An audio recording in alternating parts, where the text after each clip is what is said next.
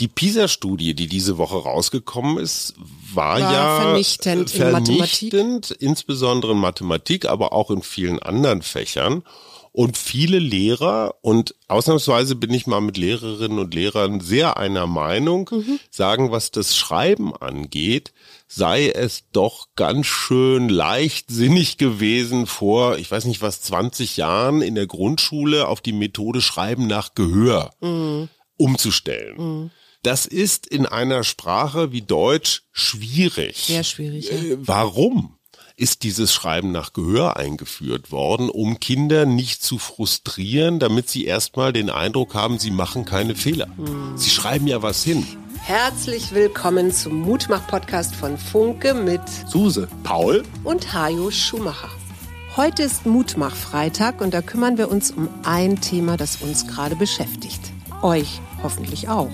Der Mutmach-Podcast auf iTunes, Spotify und überall, wo es Podcasts gibt. Abonniert uns gerne. Das ist für euch kostenlos, aber für uns ein Kompliment, das Mut macht. Und jetzt geht's los. Hallo, hallo, hallo. Hier sind wir wieder, diesmal in zweifacher Besetzung. Hallo, Schatz. hallo Cherie. Und ich darf heute das Thema bestimmen und ich finde es gerade sehr spannend, unser Umgang mit Fehlern. Aufhängung war dazu in dem letzten Du hast einen Fehler gemacht. Das heißt nicht Aufhängung. Das heißt Aufhänger. Aufhängung ist so von einem Rad vom Auto. Es geht schon ich los. liebe dich so für deine Besserwisserei. Aber okay. Ach, also, das ist Fehlerkultur, weißt du? Ich weise dich liebevoll, naja gut, Na, ein bisschen barsch vielleicht nicht. darauf hin, auf einen Fehler. Und anstatt, dass du mir dankst, ja, dass ich dir die Chance ich gebe, danke dir dafür, dass du, du mich auf diesen Heuchlerin, Fehler hingewiesen hast. Heuchlerin. Und möchte jetzt gerne mal erklären, warum ich dieses Thema so wichtig finde. Das hast du gerade selbst erklärt. also Fehler. Fehler, genau. Du hattest äh, am letzten Freitag so ein schönes Beispiel, nämlich von der schleswig-holsteinischen Bildungsministerin Karin Prien, die nach dem äh, Urteil gegen Gilles Ofarim sich entschuldigt hat, weil sie doch sehr schnell empört hat, genau als das angeblich in Leipzig passierte, der Also passierte antisemitische Vorfall im Westin Hotel. in Leipzig. Genau. Und Jill Ofarim hatte behauptet, er sei da irgendwie wegen seines Davidsterns so. Und Genau. im Verfahren, er ist ja eigentlich nicht verurteilt worden, doch so zu einer Strafe, aber er hat, er war ja geständig. Genau. Er hat zugegeben, dass Auf er gelogen Druck seiner hat. Anwälte offenbar, die gesagt haben, so. Und ich fand ja, also es ist ja schon mal besonders, dass du das überhaupt besonders findest, dass Frau Prien hinterher sagt, ich habe da zu schnell geurteilt. Man darf äh, nicht vergessen, sie war nicht die Einzige. Es gab Nein, eine nein, ganze nein. Gruppe, auch Prominente, aber viele haben eben auch nichts gesagt. Genau. So. Das ist so das Erste, das, das fiel mir auf. Und Mhm. das Zweite ist, diese Art, überhaupt einen Fehler einzugestehen. Mhm. Weil an Fehlern hängt ja oft so, so Gefühle von Scham, entweder, Klar. oder von Schuld.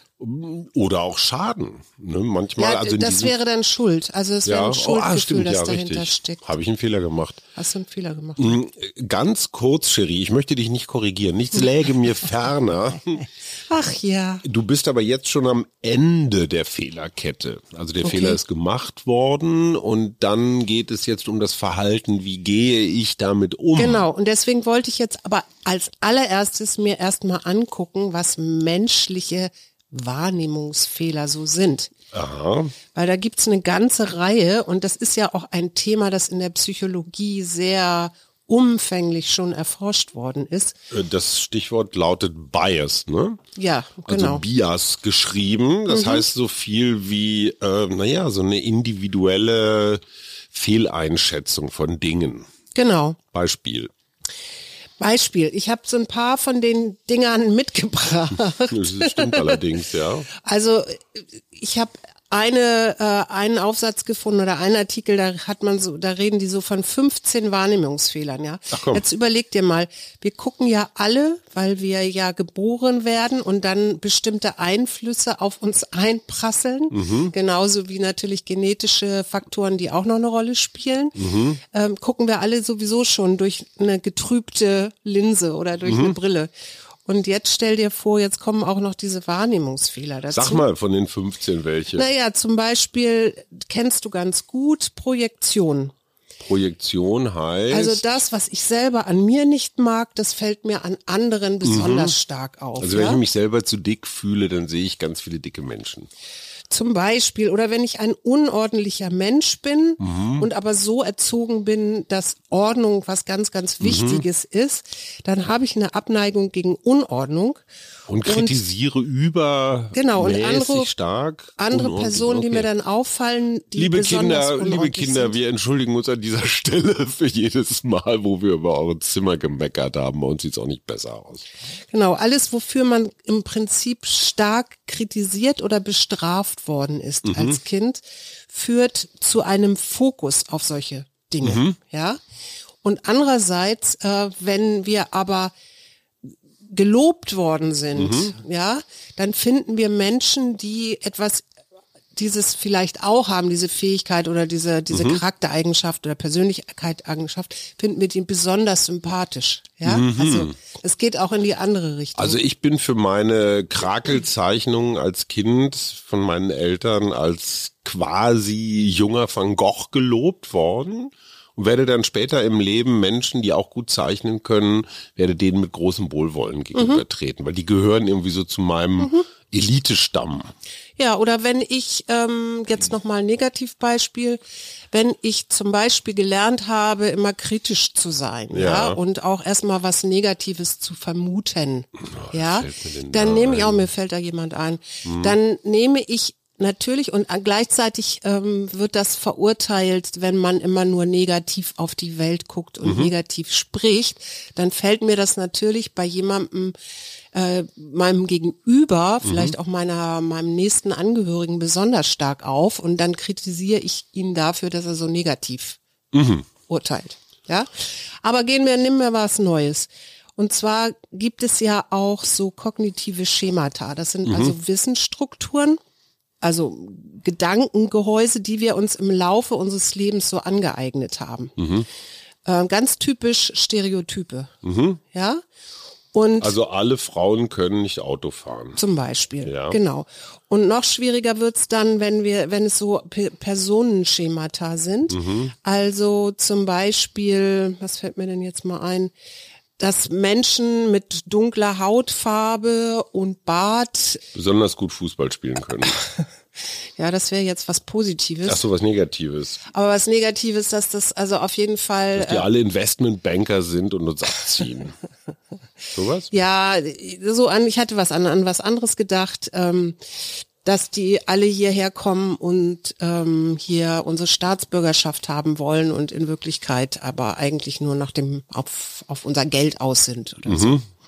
Ja, also so diese und diese kognitiven Schemata, das haben wir uns halt selber angeeignet und das ist natürlich eine sehr schnelle und und kurzfristige Beurteilung. Also wir wägen nicht mehr ab, was könnte dieser Mensch noch so haben, sondern es ist, ich, wir sehen den und plopp, läuft die Beurteilung ab. Kannst du mir kurz Bewertung. erklären, was das mit dem Thema zu tun hat? Du wolltest über Fehler reden. Ja. Du redest jetzt gerade über Wahrnehmung. Das sind Wahrnehmungsfehler. Okay, verstehe. Also die sind eingebaut bei uns. Die haben wir uns angeeignet. Naja, gut, okay, aber die sind jetzt so in unserer Wahrnehmung quasi eingebaut. Genau. Und wir merken sie nicht. Genau. Das heißt, wir sind fehlerhafte Wesen. Wir sind fehlerhafte Wesen. Ah, okay. Und gleichzeitig haben wir ja so etwas wie ein Selbstwertgefühl. Ja, mhm. das heißt, wenn dieses Selbstwertgefühl bedroht wird, weil jemand anders uns einen Fehler nachweist, mhm. dann versuchen wir alles Mögliche, um zu erklären, warum die Umwelt schuld daran ist, dass mhm. wir diesen Fehler gemacht haben. Beispiel. Ich schreibe eine Klausur, die nicht so gut gelaufen ist. Mhm wenn jemand anderes aus meiner Klasse diese Klausur nicht gut geschrieben hat, mhm. dann attribuiere ich, mhm. Dass der vielleicht ein bisschen faul war oder mhm. weniger intelligent ist. Mhm. Wenn ich die, wenn ich selber diese Klausur nicht gut geschrieben mhm. habe, dann sind es die äußeren Umstände, die daran schuld mhm. sind. Also der Lehrer, der eine viel zu schwere Klausur gemacht hat oder was weiß ich, die Schulbehörde, die eine groß zu, zu schwierige Abi-Klausur oder oder Mhm, oder.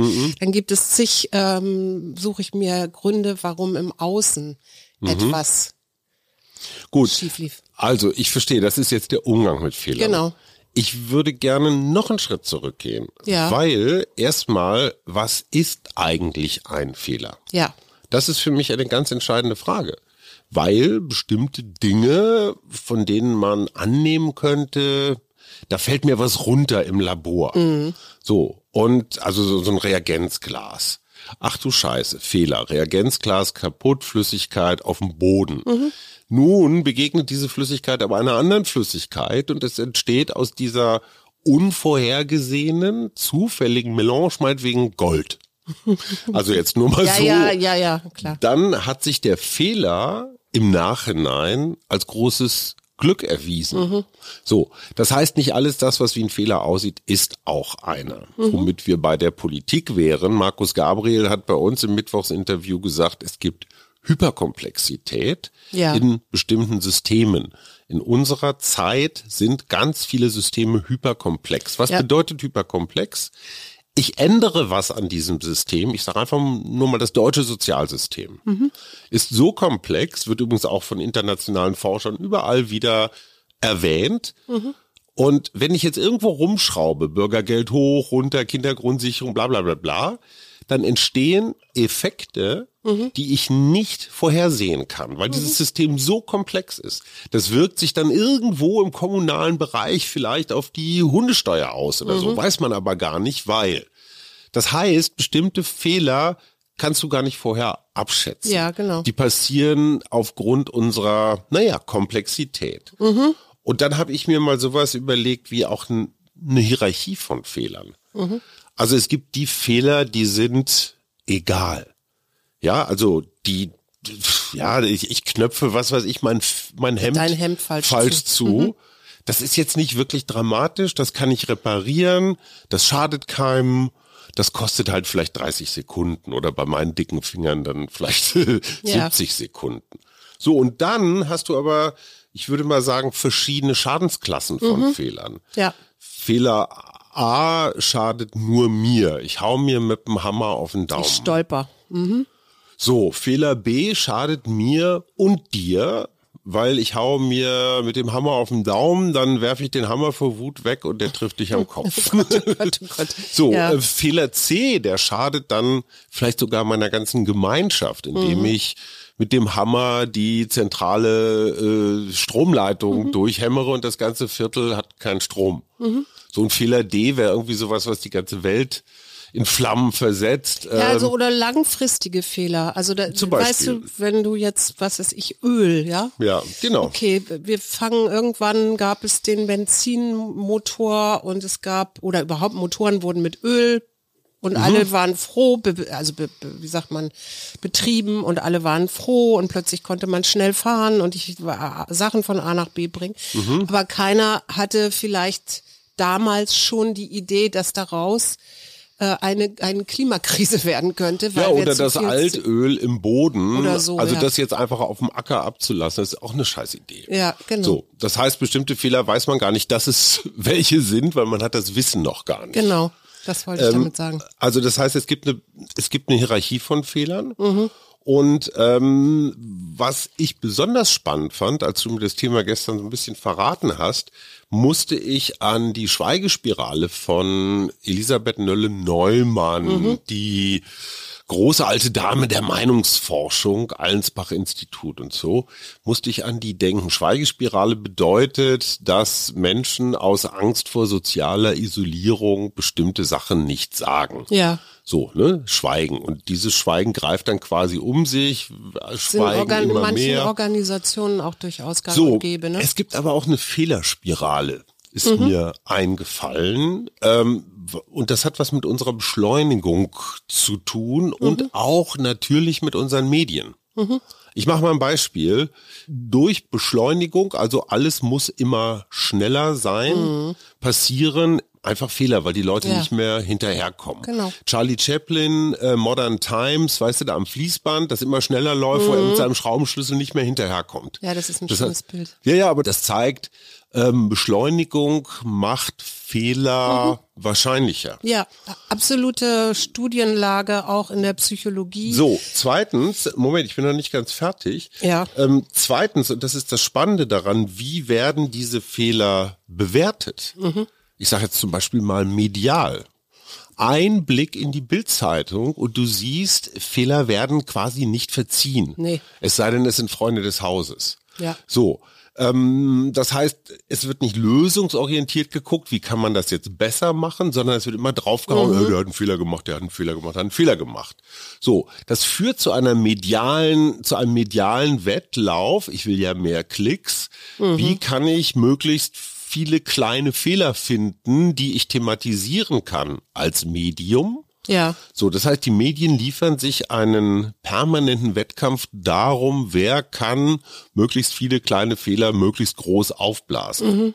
Das führt wiederum durch die Beschleunigung. Früher hattest du einen Fehler am Tag, über den sich die Leute dann in der Tagesschau aufgeregt haben. Ja, Heute oder vielleicht auch mehrere Tage lang. Ne? so, also, heute hast du so das Gefühl, so stündlich geht die Welt unter. Genau. Das führt in meiner Wahrnehmung erstens mal dazu, alle Fehler sind gleich, ob jetzt im Sommerhaus der Stars was passiert oder Mhm. im Dschungelcamp oder keine Ahnung was, äh, Terroristen tausend Menschen umbringen. Das ist, geht alles in so einem Fehlermeer unter. Mhm. ja. Ich persönlich habe das Gefühl, ich kann gar nichts mehr machen. Um mich rum ist nur noch Chaos. Mhm. Und durch dieses digitale Verstärken über Social Media wird es nochmal befeuert. Mhm. Und das ist für mich die Fehlerspirale.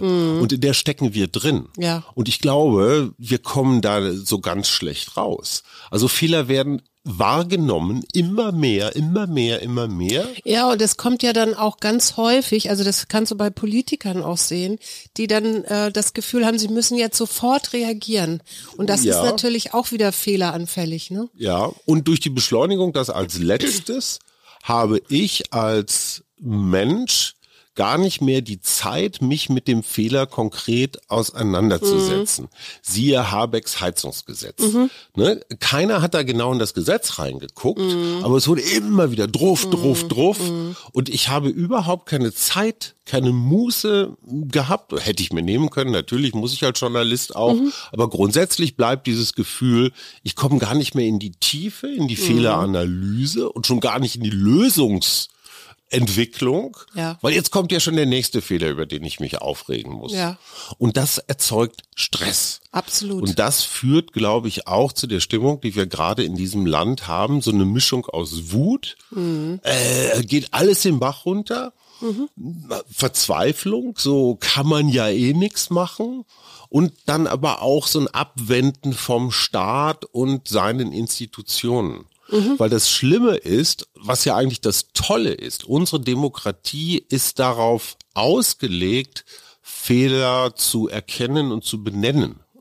Wenn also ein unvollständiges Heizungsgesetz äh, oder ein Entwurf erstmal die Runde macht, dann sind die Parlamentarier zum Beispiel oder die anderen Ministerien gehalten, die Fehler zu benennen, die ihrer Meinung nach da drin. Das heißt aber nicht, dass das Gesetz scheiße ist, weil es ist ja noch gar nicht fertig, sondern es ist der Versuch, die Fehler da rauszukriegen, Ja, also den. Entwurf besser zu machen.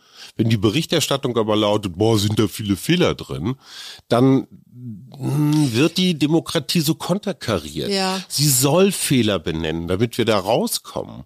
Das heißt, und da sind wir bei dem Thema Fehlerkultur, wenn ich mich nicht mehr traue, Fehler zu benennen, weil ich Angst habe, dass nur das Benennen des Fehlers schon auf mich zurückfällt, werde ich Fehler übersehen. Also absichtlich übersehen, um damit keinen Ärger zu kriegen. So. Ja, da- da- das Interessante von dem, was du da gerade alles erzählt hast, da sind auch wieder Wahrnehmungsfehler drin, nämlich zum Beispiel Bei der, der Logik oder Wenn-Dann-Fehler, ja. Mhm. Also ein ganz einfaches Beispiel, dann kann man es vielleicht auch nochmal auf die Politik übertragen. Ähm, da ist, ich nehme jemanden als nett oder sympathisch wahr. Das ist ein ja? Fehler. Dann kommt, dann ist der Logikfehler, der dahinter steckt, wenn die so nett ist oder der so nett ist, dann muss der auch ehrlich sein. Mhm, okay. Ja? ja. oder ein fauler Mensch ist dick und träge oder sowas. Mhm. Ja? Also das ist und dann gibt es noch sowas wie den Halo-Effekt. Mhm. Das ist so eine bestimmte Eigenschaft überstrahlt alles andere. Also es führt zu einer Genera Generalisierung. Und das würde ich sagen, ist etwas, was wir, was wir im Moment eben auch haben. Ne? Dadurch, dass klar, einerseits ist die, der Zeitdruck oder die, die, Mhm. die Schnelligkeit ist eins.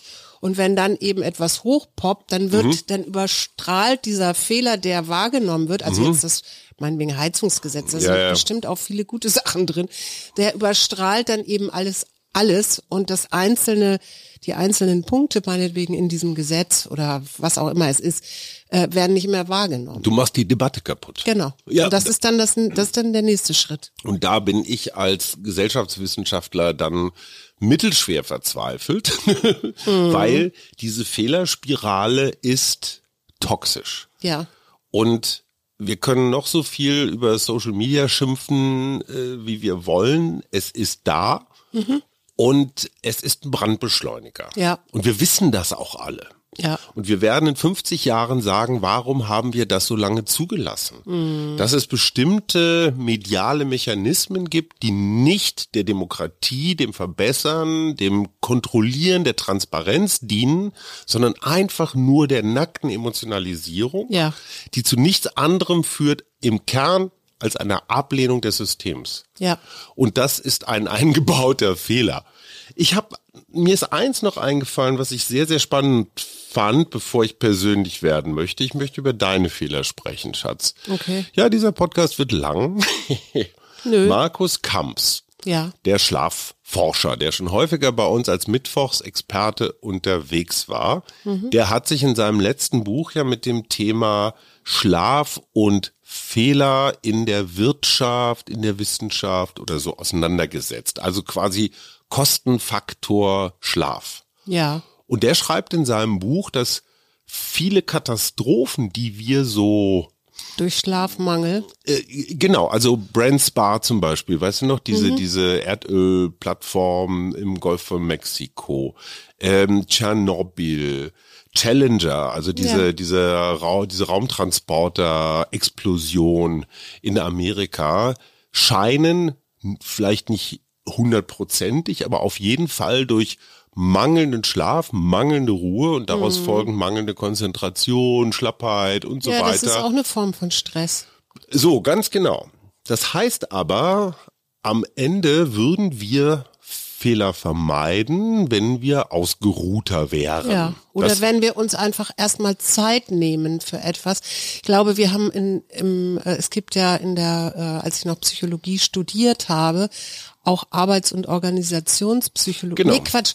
Das war nicht Arbeits- und Organisationspsychologie, sondern das war, oh Gott, wie hieß das Fach? Auf jeden Fall haben wir uns da sehr intensiv mit dem, äh, mit Tschernobyl, also mit dem Unfall dort, dem Reaktorunfall beschäftigt. Um, äh, weil man da dann natürlich auch geforscht hat, wo ist da der Fehler gewesen. Und das war am Ende vor allen Dingen menschliches Versagen. Und menschliches Versagen äh, entsteht halt noch eher, wenn du sowas hast wie Schlafmangel, wie ähm, äh, Stress, also Zeitdruck und solche Dinge. Ne? so, und dann gibt es Menschen, die äh, den Systemen zum Beispiel misstrauen, weil sie ganz besonders wach sind. Sagt dir der Name Stanislav Petrov was? Nee. weil der saß in einem russischen, also damals noch sowjetischen Kontrollzentrum. Das war äh, September 83 und es wurde ein amerikanischer Nuklearangriff gemeldet und er war da quasi der wachhabende Offizier. Und dann siehst du auf den Maschinen so oh, oh, oh, rote Lämpchen, weiß der Geier was. Und eigentlich würde es die Logik des Kalten Krieges erfordern, dass du sofort auf den Knopf drückst und Raketen Da ist aber doch, ja, ja, aber da ist doch auch immer noch der Präsident und ich weiß Gut, nicht, was egal. drin, ne? So, aber Petrov hat aufgrund seiner Erfahrung, der gute Stanislav, äh, dachte, irgendwie, ah, mein Bauchgefühl, das kann nicht sein. Also Mhm. er war davon überzeugt, dass es ein Fehlalarm Ja. war. Und das ist jetzt eine richtig heikle Situation. Fliegen tatsächlich Langstreckenraketen gerade auf Moskau Mhm. und du denkst hier Bullabü Fehlalarm, Mhm. dann lässt du gerade mal, dann siehst du zu, wie dein Land in Flammen aufgeht. Mhm. So, Oder aber wirst du jetzt hektisch und jagst Raketen zurück, obwohl gar keine unterwegs sind, mhm. dann legst du das gegnerische Land in Schutt und Asche mit dem Ergebnis, dass sie dich dann in Schutt und Asche. Also das ist schon auch eine heikle Entscheidung. Ja. Und da war Petrov so couragiert, Schrägstrich erfahren, Schrägstrich selbstbewusst, dass er gesagt hat, Fehlalarm. Genau. Und das ist ja auch etwas, was jetzt, ähm, was weiß ich, Generäle oder Menschen, die wirklich in wichtigen Entscheidungspositionen sitzen, mhm. auch teilweise, die kriegen ja teilweise richtig so ein ähm, Training eben nicht oder auch Polizisten, mhm. Polizisten mhm. in heiklen Situationen, dass die nicht sofort äh, affektiv handeln, mhm. sondern ganz bewusst nochmal runterdämmen, nochmal nachdenken und ihren ja. Bei manchen, bei, bei George Floyd hat es nicht so gut geklappt. Nee, aber das war da auch, waren auch einfache Streifenpolizisten. Ich rede jetzt von wirklich ah, okay. so Spezialeinheiten, ja. Ja. Sag mal, was war der letzte große Fehler, den du so gemacht hast? Oder der letzte große weiß ich nicht, aber ich habe tatsächlich über diese Frage nachgedacht und ein großer Fehler, den ich in meinem Leben gemacht habe, war als Jugendliche habe ich mal eine ähm, Nachbarstochter im Keller eingesperrt. Die, vielleicht hat sie es verdient gehabt. Vielleicht hat sich 30 Jahre später herausgestellt, dass Nein, das... Nein, das, das ging überhaupt nicht um Verdienen oder nicht. Okay, das also war, du warst einfach Ich habe da etwas gemacht böse. und dann, das ist, dann kam dann noch da drauf, habe ich jemanden anders beschuldigt, mich mhm. angestiftet zu haben, was einfach oh. definitiv eine Lüge war. Okay, alles klar. Ja, also Lügen sind natürlich so die klassischen Fehler. Ne? Und du? Ähm, Oh, also ich habe viele Unterlassungsfehler gemacht. Ich hätte viel häufiger Menschen irgendwas Nettes sagen sollen. Mhm. Nicht, nicht jetzt aus äh, Zucker ums Maul Gründen, sondern einfach ja, weil danke, es so Schatz, war. Das kannst du dir wirklich. Das gilt für dich quasi stündlich, Schatz. Wirklich. Es ist so toll, wie du mich durchs Es hört sich alles so, so falsch an. Fehlerhafte Komplimente. Genau. Was habe ich denn noch für, naja, viele so Unsinnsfehler, einfach zu viel getrunken oder ähm, keine Ahnung was. Ähm, oder auch irgendwas so, so dabei, so mal eben so nebenbei gesagt und nicht drüber ja. nachgedacht oder sowas. Ja, also so viele so beiläufige Geschichten, genau. das stimmt. Naja, gut, ansonsten, wie fällt da noch so ein Fehler, die mich so richtig ärgern, sind so spontane Aktienaktionen. Mhm. Ich gestehe eine hier, ich war tatsächlich so schlau, dass ich am Spieltag, am letzten Bundesligaspieltag in diesem Jahr, äh, als Borussia Dortmund eigentlich deutscher Meister war. Sie ja. hätten nur gewinnen müssen, haben es aber nicht hingekriegt.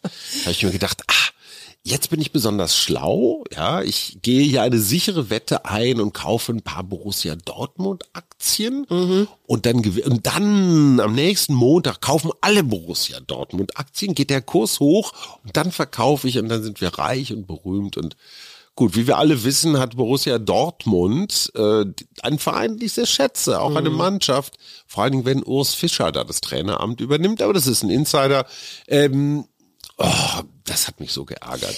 Ja, Fehlkäufe fällt mir dazu Fehlkäufe, auch ein, ne? Schränke voll. Weil Fehlkäufe natürlich auch häufig oder gerade wenn, dann hast du das Gefühl, oh, es gibt nur noch drei Stück, Stücke. Das, das wird ja auch immer mit angezeigt. Ja, ne? also ja, gerade wenn du jetzt online irgendwas bestellst oder ja. ich in meinem Frauenflohmarkt manchmal auch, dann denke ich, oh, wenn ich das jetzt nicht und so und dann ärgere ich mich hinterher, weil ich das eigentlich gar nicht, A, nicht brauche. Ja und B, äh, vielleicht es viel zu groß oder mir sowieso nicht steht oder ja. sonst wie was. Und so toll war es dann auch nicht, nee, ne? nee, wie, eben. man, wie man sich das dachte. Zwei Sachen sind ich mir noch Ich atme jetzt inzwischen immer tief dreimal durch mhm. und sage, okay, wenn und es in einer Stunde noch da vor. ist, dann kann ich kann ich noch mal in die Entscheidungsfindung gehen, ob ich es wirklich brauche. Aber wenn es dann ver verkauft ist, dann bin ich auch aber wenn es in einer Stunde noch da ist, dann kann es auch nicht so ein heißer Deal sein, weißt nee, du? Dann, also es sind beides Gründe, es nicht zu kaufen. Zwei Sachen sind mir noch eingefallen und die finde ich bemerkenswert. Äh, es gibt im Arbeitsschutz, was ja gelegentlich mal Lieblingsthema unseres großen Sohnes ist. Hallo Paul, gute Besserung, altes Grippetier bei Unternehmen, gerade so Industrieunternehmen, den Versuch, die Zahl der Arbeitsunfälle, mhm. insbesondere der tödlichen Arbeitsunfälle, mhm. ähm, auf Null zu bringen. Mhm. Also die haben so eine Null-Fehlertoleranz. Mhm. Also tödliche Arbeitsunfälle, man denkt immer, ja, das kann ja eigentlich gar nicht so viel sein, gibt's ganz schön viele. Ne? Ja. Also wenn man Bäume fällt zum Beispiel, also Paul hat da bestimmt aus der Vergangenheit seiner Behörde das ein oder andere Beispiel. Und diese dieser Umgang mit Fehlern finde ich ganz prototypisch, weil alle sind gehalten, mhm. auf dieses Ziel hin mitzuwirken. Mhm. Ne? Und es ist, es wird das so kommuniziert, wie ich das mitbekommen habe. Alles, was du tust, ist wichtig. Mhm. Alles, was du tust, hat eine Folge. Ja. Wenn du jetzt dieses Werkzeug nicht ordentlich zurücklegst oder diese Schraube nicht ordentlich anziehst oder so, dann ist das vielleicht im Moment jetzt egal, mhm. aber ne, nach zwei, drei Tagen so, so, so. Und ich finde diesen, das Interessante ist, dass der Arbeitsschutz dich da quasi zur Achtsamkeit erzieht. Ja. Dass du eben nichts beiläufig tust, sondern alles, was du tust, mit vollster Präsenz mhm. tust.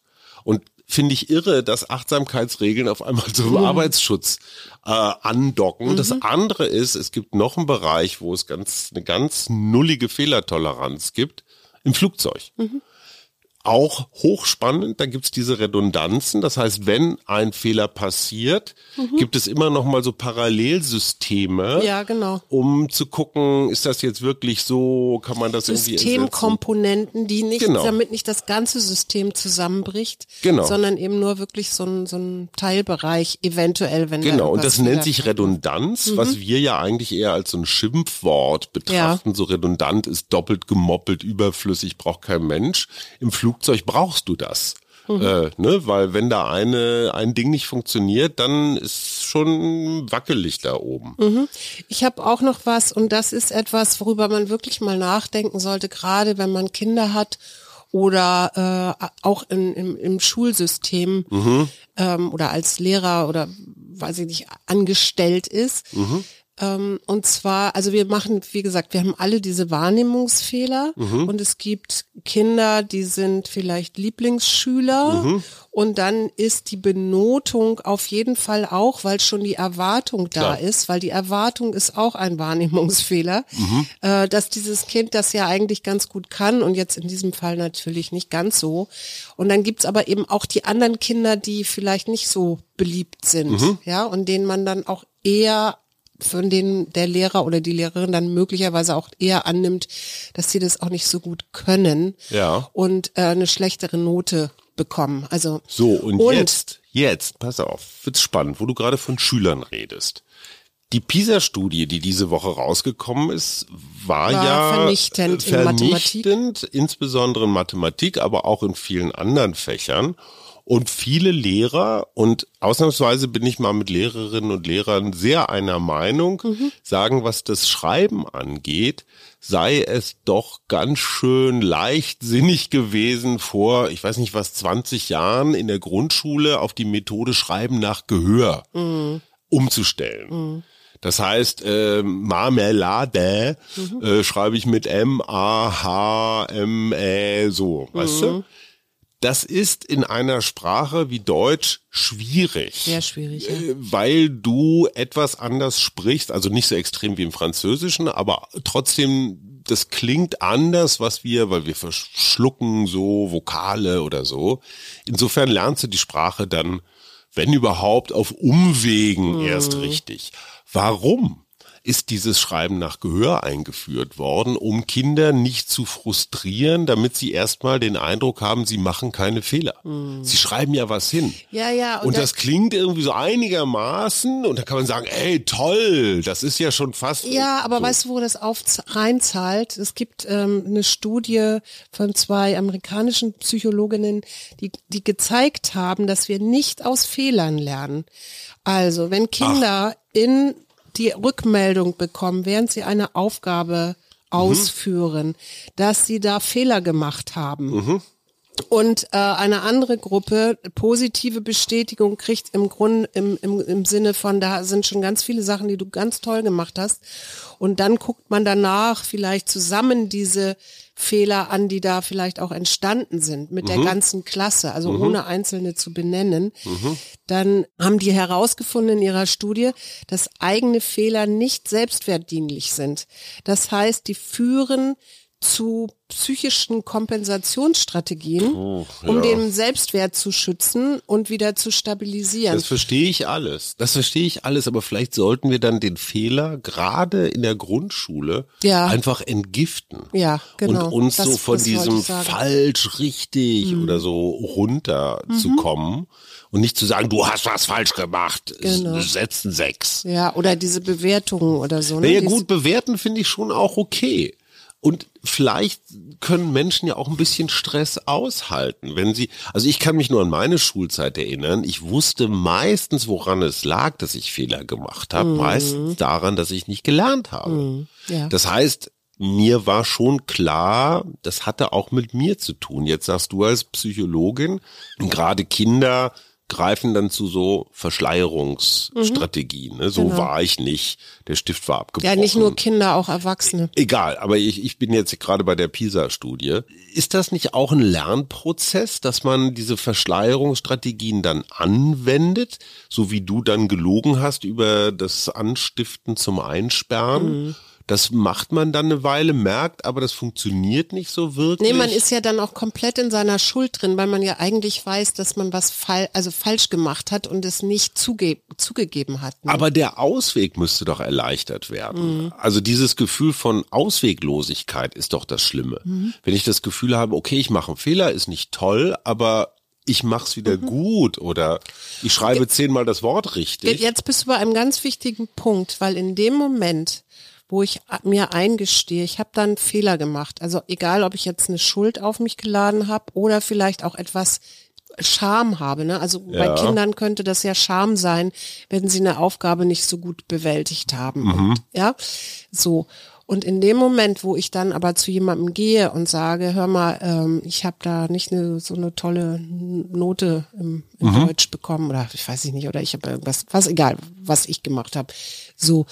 Und von dem anderen kommt dann Empathie zurück. So mhm. von wegen, ach, ist doch nicht so schlimm und das haben wir doch alle schon mal gehabt oder was auch immer dann mhm. für eine Reaktion kommt. In dem Moment, wo ich mich verletzlich zeige, mhm. fängt Verbindung und fängt Menschlichkeit mhm. an. Und das ist jetzt mein Appell, wirklich zu sagen, okay, Fehler passieren und wir, nobody is perfect, mein mhm. Lieblingssatz.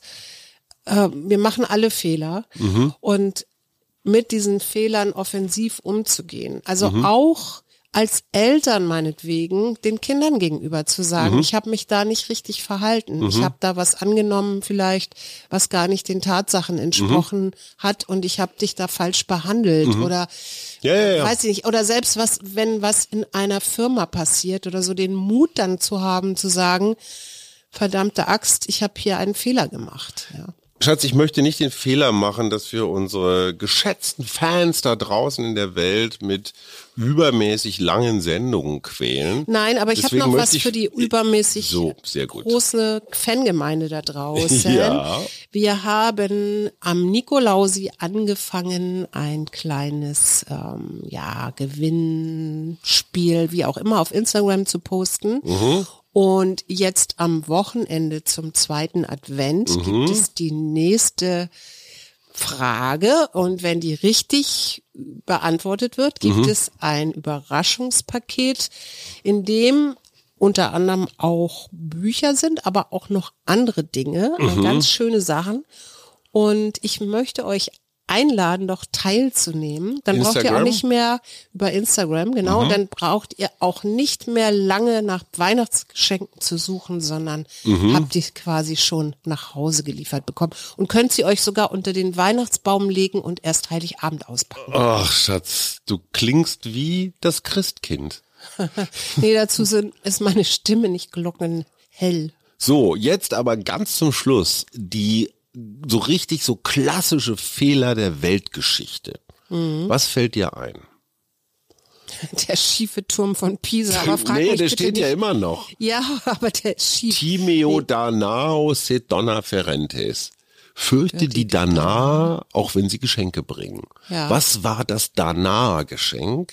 Das weiß ich nicht. Ich kenne nur das Troja, Troja, Tro- genau, genau, das trojanische trojanische Pferd. genau. Die dachten in Troja, oh toll, so ein schönes Holzpferd, das macht aber was her. Ja. Wussten aber nicht, dass drin ähm, Vor die, das muss ja riesig gewesen sein, ja, damit da so du. Mhm. ein paar Leute reinpassen. Also, ja.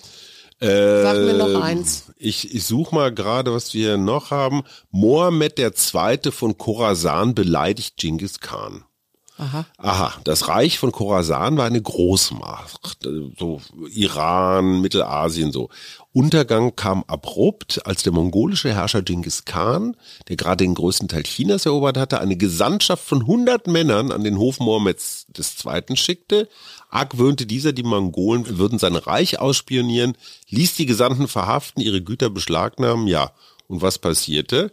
Es gab eine äh, mongolische Invasionsarmee und äh, Khorasan war letztendlich Geschichte. Ja, und weißt du, wer mir auch einfällt, wer einen Riesenfehler gemacht hat? Alexander der Große. Ja. Der makedonische König, der Ja. Mhm. ja doch so ein Riesenreich erschaffen hat, weil er ganz viele erobert hat. Und dann hätte er eigentlich ab einem bestimmten Punkt sagen müssen, okay, jetzt reicht's und wollte aber noch nach Indien unbedingt.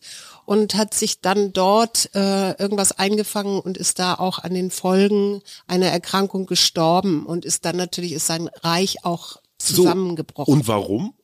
Weil er gesagt hat, ich will keine Erben. Also ich setze jetzt hier niemanden ein, der es automatisch wird, sondern ich möchte, dass mein Erbe, mein Vermächtnis äh, quasi im Kampf äh, ausgehandelt wird, sodass der Stärkste gewinnt. Aha. Ne, das habe ich noch nicht gehört, aber ja, okay. So, und ähm, das Interessante war, also er hat, er soll bloß gesagt haben, ne, als seine Offiziere so fragten, wer soll denn das Reich und so, ja, sagt er, dem Stärksten. So, und wozu führte Oh Gott, das? oh Gott, ja, das führt natürlich dass die zu sich einem alle gegenseitig äh, platt gemacht haben.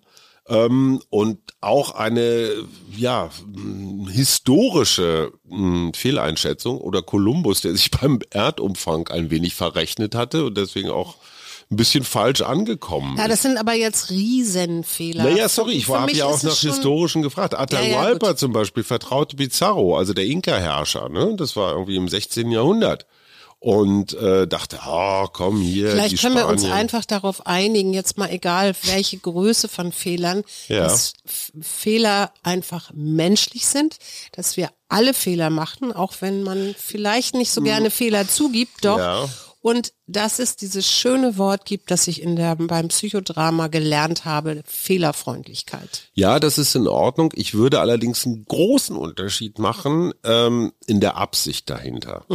Ja, wenn ich keine Ahnung, irgendwen anders äh, erobern will und meine Armee in irgendeinem Winter zum Beispiel, Stichwort Stalingrad, einfach verrecken lasse, dann ist das ein nicht notwendiger, nicht zwingender, sondern ein, ein aus Gemeinheit, aus Aggression entstandener Fehler. Das hätte man gar nicht äh, anfangen müssen. Ja, du meinst jetzt auch Putin, oder? Ich meine auch Hitler, ich meine ganz viele Feldherren. Ja. Ja, wenn ich, wenn mir jemand sagt, nimm die blaue oder die rote Pille und ich habe eine 50-50 Chance, dann kann ich niemandem den Vorwurf machen, dass er einen Fehler gemacht hat. Ja, oder ich muss in irgendeinem Kotbecken tauchen, um irgendwelche Plastiksterne rauszuholen, wie im Dschungelcamp. Und da schafft jemand nur fünf statt sieben, äh, kann ich ihm Mhm. Ja, auch ein statt sieben. ja, völlig wurscht, aber da kann ich ihm auch keinen Vorwurf machen. Nee, genau. So, den Unterschied würde ich schon auch machen. Es gibt gute und es gibt, also aus guter Absicht und aus böser Absicht begangene Fehler. Wollen wir jetzt aufhören oder hast du jetzt Wir machen was? jetzt keine weiteren Fehler mehr. Wir wünschen euch ein fehlertolerantes, fehlerfreundliches fürs Wochenende. Ja. Und macht mit, weil wir haben wirklich ganz tolle Geschenke für Macht euch mit. eingepackt. Ist auch Unterwäsche von dir dabei, Schatz? Vielleicht. Oh. Das war der Mutmach-Podcast von Funke. Jeden Montag, Mittwoch, Freitag ganz frisch. Unterstützt uns bei steady.fm, folgt uns auf Instagram oder hinterlasst gerne eine nette Bewertung. Wir hören uns.